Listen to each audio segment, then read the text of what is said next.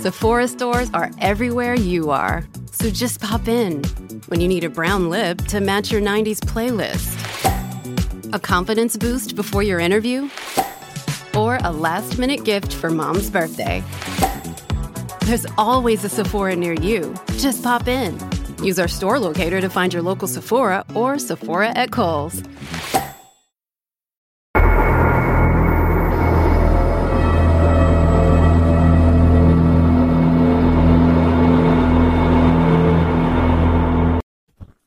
Continuación, un hombre casado cae víctima de la tentación. Había cometido un error con el que me consta que muchas personas se identifican. Ella le ofreció un lado salvaje que él no había experimentado. Después se esfuma sin dejar rastro. Estaba allí y de repente había desaparecido. Durante 20 años la desaparición queda sin resolver. Mantenía la esperanza de que quizá algún día aparecería en mi puerta. Hasta que una pequeña mancha de pintura nos cuenta un aterrador calvario. Me volvería loco saber lo que cada víctima sufre cuando es asesinada.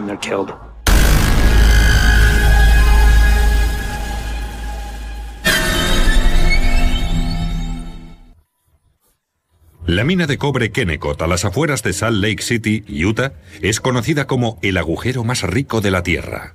Y el cobre no es el único mineral valioso. Extraen oro y plata. Tienen equipos muy caros y con ese tipo de cosas, los robos son un gran problema allí. Como resultado, la seguridad es muy estricta. Normalmente uno no accede a la propiedad de Kennecott sin encontrarse personal de seguridad. Por eso, una noche de invierno de 1991 fue un hecho inusual que el guardia de seguridad no se hallara en su garita. Se detuvieron y pensaron que quizá estaría en el servicio. Echaron un vistazo un momento y descubrieron que había dejado la cena a medias. El guardia, Brian Ruff, no tenía que haber abandonado bajo ningún concepto la garita hasta el cambio de turno a las 11 en punto. Fue un extraño incidente. Estaba allí y de repente había desaparecido y, y no había ninguna explicación razonable de por qué no estaba. La nieve había caído justo unas horas antes. Pero no había huellas de pisadas alrededor de la garita. El coche de Brian estaba aparcado en un aparcamiento cercano y no había huellas de pisadas cerca del vehículo. Parecía como si hubiera salido por la puerta y... y se hubiera esfumado. Pero estaba en una zona muy aislada. Dentro de la garita, todo estaba en orden. No había ningún signo de violencia, ni sangre, ni nada derribado o destruido. Brian Ruff, de 21 años, y su esposa Jennifer llevaban dos años y medio casados y tenían un bebé de 15 meses. Los registros de la empresa mostraban que no era la primera vez que Brian desaparecía. Escasas semanas antes, Brian había salido del trabajo y había huido a Las Vegas. Le resultaba una carga tener que mantenernos, sobre todo con un segundo bebé en camino. Acusaba esa carga e intentaba terminar los estudios. Y sé que la economía le preocupaba mucho y le sabía mal que hubiéramos tenido que irnos a vivir a casa de mis padres. Brian pasó seis días en Las Vegas. Cuando regresó, era un hombre nuevo. Y no mejor, precisamente. Estaba muy frío y distante, un aspecto suyo que jamás había visto. Era muy frío. Estaba resentido con respecto a ciertas cosas, a la economía, a cosas de ese tipo, y en definitiva molesto. Cuando los investigadores registraban la garita del guardia en busca de pistas, sonó el teléfono. Quien llamó dijo ser la esposa de Brian, Jennifer. Se quedó sorprendida cuando otra persona cogió el teléfono, cuando no fue Brian quien contestó. En ese momento le dijeron que eran de la policía y que estaban buscando a Brian. Ella les indicó que había estado hablando con él alrededor de las 6.30. Brian le había dicho que venía otro empleado. Eso fue lo que pretextó y que tenía que colgarle. En cuanto la policía dejó de hablar con Jennifer, el teléfono volvió a sonar. El ayudante volvió a contestar la llamada telefónica. Notó que era una voz femenina distinta. Y esa persona dijo al ayudante que se llamaba Jennifer Ruff. Una de las dos mujeres que aseguraban ser la esposa de Brian no lo era. Un hombre desaparecido con dos esposas. La policía supo al instante que iba a ser una investigación fuera de lo común.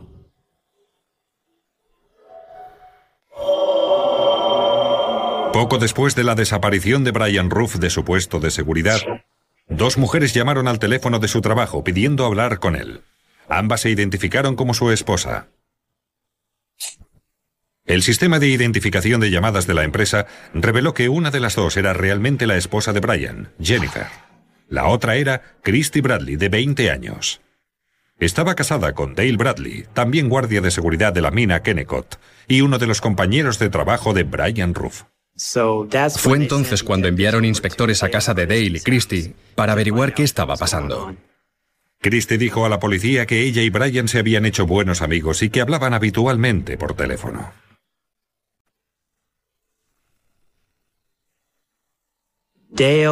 Dale le pedía a Christie que les llevara la cena. Y así fue como Brian y Christie se conocieron, en el lugar de trabajo, cuando ella les llevaba comida. Cuando le interrogaron por la desaparición de Brian, Christie dijo que había estado en casa todo el día y que no le había visto. Dale dijo que había librado y que había estado haciendo recados. Dale Bradley dijo que había subido hasta la Universidad de Utah. Cuando su coche se abrió, llamó a un amigo, Bill Easton, que estaba en el centro, en un bar local. Cinco días después de la desaparición de Brian, su esposa, Jennifer, descubrió una posible pista. Había resguardos de tarjetas de crédito y una factura telefónica que no había visto nunca. No eran de compras conjuntas. Jennifer descubrió que Brian tenía una aventura con Christy Bradley. Fue un mazazo doble, que hubiera desaparecido, y encima enterarme de la horrible noticia de que todo estaba hecho pedazos. Mi vida entera estaba hecha pedazos, todos mis sueños y mis esperanzas se habían esfumado. Jennifer también descubrió que Christy había estado con Brian en Las Vegas pocas semanas antes. Cuando se le expuso dicha información, Christy admitió la aventura, tanto a la policía como a su marido. Ella me contó que Brian le parecía muy agradable. Le encontraba encantador. Dale era muy controlador con ella. Y a Christy no le gustaba que le controlaran. Christy y Brian hablaban el uno con el otro y ese creo era el motivo de las llamadas telefónicas a la garita del guardia. Dale insistió en que no sabía nada de la aventura de su esposa cuando Brian desapareció. Aunque no tenía antecedentes criminales, la aventura le proporcionaba un móvil para hacer daño a Brian. Por eso los investigadores pidieron una orden judicial para registrar su coche y comprobar si había residuos de sangre y pólvora. No encontramos ninguna de las dos cosas. Además, Dale y Christy Bradley accedieron a someterse a la prueba del polígrafo y ambos la superaron. Me enteré de que cuando descubrieron lo de la aventura, interrogaron a Dale y a Christy. Dale pasó la prueba del polígrafo y en aquel momento descartaron su nombre de la lista de sospechosos. Mientras tanto, los investigadores seguían otra posible pista. Dos guardias de seguridad, compañeros de Brian, habían sido arrestados por robar de la mina. Fueron arrestados por robar metales de la propiedad de Kennecott y empeñarlos en almacenes de metal como chatarra. De hecho, uno de esos guardias estaba en la garita minutos después que se denunciara la desaparición de Brian. Brian era uno de los guardias que denunciaron que se estaban produciendo esos robos. Pero sin el cuerpo de Brian Ruff, la policía no tenía la prueba de que estaba muerto. Oficialmente seguía siendo una persona desaparecida.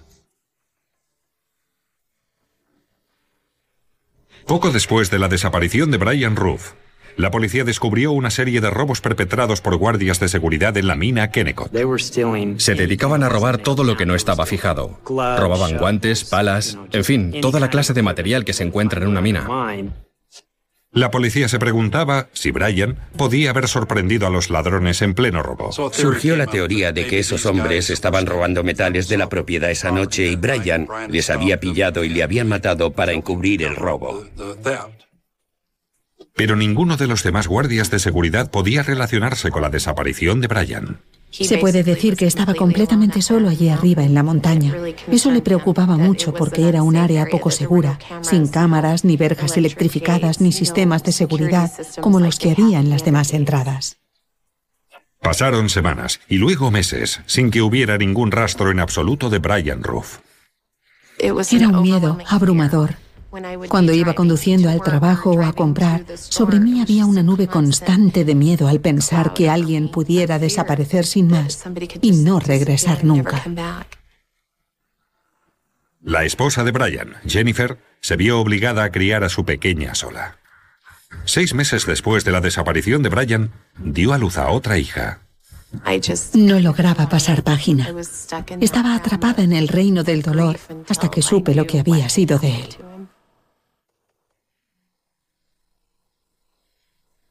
Un año después, unos excursionistas descubrieron restos humanos en una zona de acampada a unos 80 kilómetros de la mina Kennecott.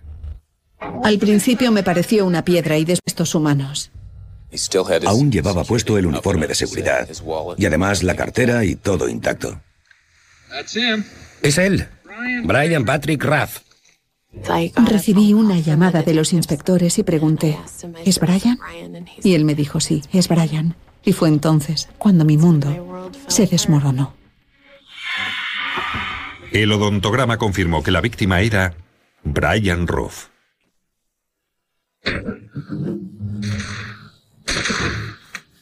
La autopsia mostró que le habían disparado cinco veces por la espalda. Pensé que de alguna manera se había metido en medio de algo ilegal y le habían matado por ello. Los equipos de búsqueda encontraron cerca del cuerpo cinco casquillos de una pistola del calibre 22. Los investigadores creían que a Brian le dispararon a escasos metros de donde fue enterrado en una tumba poco profunda. Al día siguiente, cuando estábamos allí arriba trabajando de nuevo, uno de los perros de la unidad canina encontró una bota, una bota de vaquero de color negro, que se identificó como una de las botas de trabajo de Brian y que fue recuperada a unos 60 metros hacia el este del lugar donde lo enterraron. Nunca se encontró una segunda bota. Pero había pasado tanto tiempo y había caído tanta lluvia y tanta nieve que no se hallaron más pistas en el escenario. Es frustrante, no se puede describir de otra manera. Sin pruebas que vinculasen a nadie con el crimen, el caso se enfrió y los años pasaron. Hasta 14 años más tarde, cuando Todd Park, un inspector de casos sin resolver de la oficina del sheriff del condado de Salt Lake, recibió una llamada telefónica de las autoridades del vecino condado de Carbon. Cuando se recibió la llamada, supongo que sentí como un soplo de aire fresco, ya que me permitía abordar otro caso y profundizar en él. La policía del condado de Carbon estaba investigando a Dale Bradley en base a la sospecha de que había asesinado a su segunda esposa, Crystal. Dale había sido sospechoso en el asesinato de Brian Rupp 14 años antes. Siguiendo una corazonada, Todd Park se puso en contacto con la primera esposa de Dale, Christy, que a la sazón vivía en Texas. Cuando el inspector Park se puso en contacto con ella, 14 años después del crimen, le sorprendió que el caso no se hubiera resuelto porque Dale le había contado que habían arrestado a alguien por el crimen y ella le había creído. Pero eso obviamente era mentira. Y Christie contó a la policía algo que no había mencionado durante la primera investigación. Dijo que el día después de la desaparición de Brian, Dale limpió el interior de su coche. En todo el tiempo que hacía que le conocía, nunca le había visto limpiar aquel maletero. Nunca, desde que tenía aquel Camaro. ¿Por qué lo haría Dale? La policía se preguntaba si Brian Ruff habría estado dentro de aquel maletero. ¿Había sangre? ¿Le dispararon en el coche y le envolvieron en una manta? ¿Habría que buscar pruebas residuales en el coche? Pero después de 14 años, ¿Podría la policía encontrar el Camaro de Dale Bradley? Han pasado 14 años desde el asesinato de Brian Ruff y los investigadores nunca han perdido la esperanza de llegar a resolver el caso. Lo que tenía Brian era que era muy buen chico, que era muy buen padre y a pesar de su aventura, creo que era muy buen marido. Pero tenía muchos problemas y pienso que habría sido capaz de hacer algo bueno con su vida y su familia si hubiera podido seguir viviendo, pero murió prematuramente. Cuando los investigadores supieron que su primer sospechoso, Dale Bradley, era entonces sospechoso en otra investigación por asesinato, decidieron examinar una vez más las pruebas. Y esta vez, en la bota de Brian Ruff, la que encontraron en las montañas cerca de donde había sido enterrado, detectaron algo, una especie de marca de rozadura en la suela, que parecía pintura de un color naranja rojizo. Cuando vi aquella muestra de pintura, me vino a la mente como un destello, que era el mismo color de pintura que llevaba Dale Bradley en su coche. Y me emocioné. Tenía como mariposas en el estómago y pensé, le tengo. El analista forense Bill Schneck examinó la pintura con un estereomicroscopio. No eran fragmentos de pintura adheridos a la bota, sino que en realidad la pintura había manchado el cuero de la suela de esa bota. Hizo falta una fuerza tremenda para que la pintura quedara fijada a la suela. ¿Sería producto de la fuerza ejercida tratando de abrir a patadas el maletero de un coche para salir de él, por ejemplo? Bill Schneck necesitaba saber si el fabricante del Camaro de Dale Bradley había pintado el interior del maletero. Por suerte, Schneck tenía un amigo que restauraba coches antiguos. Y casualmente tenía allí un Camaro del 75 cuando fui a verle. Abrió el maletero y había pintura original en él. Era una buena noticia. Dale Bradley conducía un Camaro rojo de 1974 en la época del asesinato de Brian. La misión ahora era encontrarlo. Pasé muchas horas buscando ese coche. Volaron en una avioneta y buscaron ese coche por todas partes. Gracias a una gran dosis de investigación averiguamos que el coche se había vendido. Desgraciadamente, dos años después del asesinato de Brian, el nuevo dueño vendió el coche como chatarra. Aquel coche había sido desguazado. Había quedado reducido a cubitos. Pero un examen del expediente del caso reveló una sorpresa. 14 años antes, un inspector concienzudo había tomado muestras de pintura del coche de Dale. Simplemente las tomamos. Es difícil saber por qué. Sencillamente las tomé porque en realidad no había mucho más que, que tomar. Esas muestras de pintura se han pasado años en nuestro depósito de pruebas. Bill Schneck tomó muestras de pintura de la bota y el coche y las colocó en portaobjetos con un líquido de inmersión. Así se eliminó el aire atrapado entre la muestra y el portaobjetos. Por medio de un microscopio de luz polarizada con una ampliación de mil aumentos, Schneck vio que se trataba de una pintura de cromato de plomo. Quería profundizar más y averiguar hasta qué punto es inusual una pintura de cromato de plomo. Y me puse en contacto con el Instituto de Ciencia y Tecnología y recibí una muestra de pintura, la estándar de un Camaro. Por medio de un microscopio de escaneado de electrones, Schneck realizó una comparación a tres bandas. Examinó la pintura de la bota, del coche y de la muestra archivada de un Camaro de 1974. Las tres eran idénticas. La pintura de la bota procedía de ese coche en particular o de otro coche que tenía exactamente las mismas propiedades y composición. Y con esa prueba, Dale Bradley fue arrestado y acusado del asesinato de Brian Roof. Era espantoso que alguien pudiera haber hecho algo tan horrible, y no digamos alguien que aseguraba ser un buen amigo. La acusación cree que Dale o bien sabía o tenía fuertes sospechas de que Brian Ruff tenía una aventura amorosa con su mujer, Christy, y temía que ella fuera a abandonarle. Creo que estaba tan furioso porque Christy y Brian le habían traicionado que estaba dispuesto a hacérselo pagar a él. Las pruebas forenses sugieren que el plan de Dale era eliminar a la persona que él percibía como su competencia. Dado que conocía el horario de Brian y cuándo había menor movimiento de tráfico, sabía exactamente cuándo atacar. Hola, ¿qué haces aquí?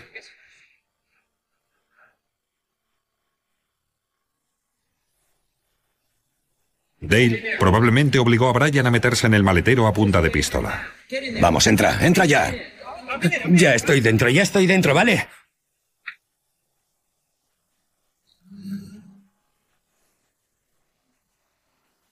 Brian trató de salir del maletero a patadas durante el trayecto de 30 minutos.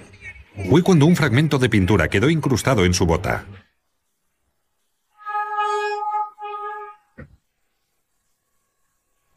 La acusación dice que cuando Dale llegó al lugar del entierro, ordenó a Brian que se quitara las botas para que no pudiera escapar.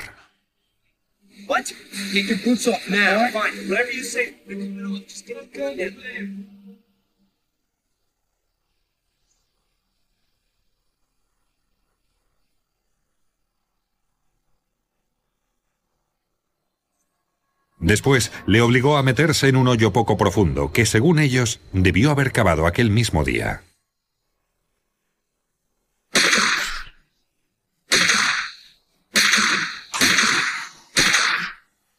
Luego, le disparó con una pistola del calibre 22. El arma homicida nunca fue hallada. Era muy típico, dada la personalidad de Dale, ser lo bastante cobarde como para dispararle a alguien por la espalda y no encararse con él cuando estaba a punto de quitarle la vida. A Dale Bradley le resultó difícil refutar las pruebas circunstanciales y la pintura. Accedió a declararse culpable de homicidio en segundo grado sin premeditación y secuestro y fue condenado a 40 años de cárcel. De lo que Bradley no había sido consciente era de que la bota de Brian constituía una importante prueba que relataba una historia. Este caso fue resuelto gracias a esa pintura incrustada. Me entran ganas de salir a investigar todos los casos y examinar todas las pruebas para ver si hay algo que pueda hacer con ellas. Esto me ha motivado para resolver otros casos. Dale Bradley sigue siendo sospechoso del asesinato de su segunda esposa. Es irónico, en cierto sentido, que los desesperados esfuerzos de Brian Ruff dentro del maletero del coche de Dale dieran como resultado la captura de su propio asesino. Solo una cosa. Es todo lo que hace falta. Y en este caso resultaron ser las muestras de pintura, combinadas con todas las pruebas circunstanciales y las pruebas físicas que teníamos y que fueron determinantes para la resolución del asesinato. Hoy en día muchos inspectores se centran solo en el ADN y se olvidan de las otras vías que se abordan con las pruebas residuales, como el examen de pinturas. Espero que llegue alto y claro el mensaje de que existen análisis forenses, que hay personas que están dispuestas a seguir analizando los casos, que los asesinos no van a quedar impunes y que, que cuanto más intenten cubrir sus huellas, más huellas van a ir dejando.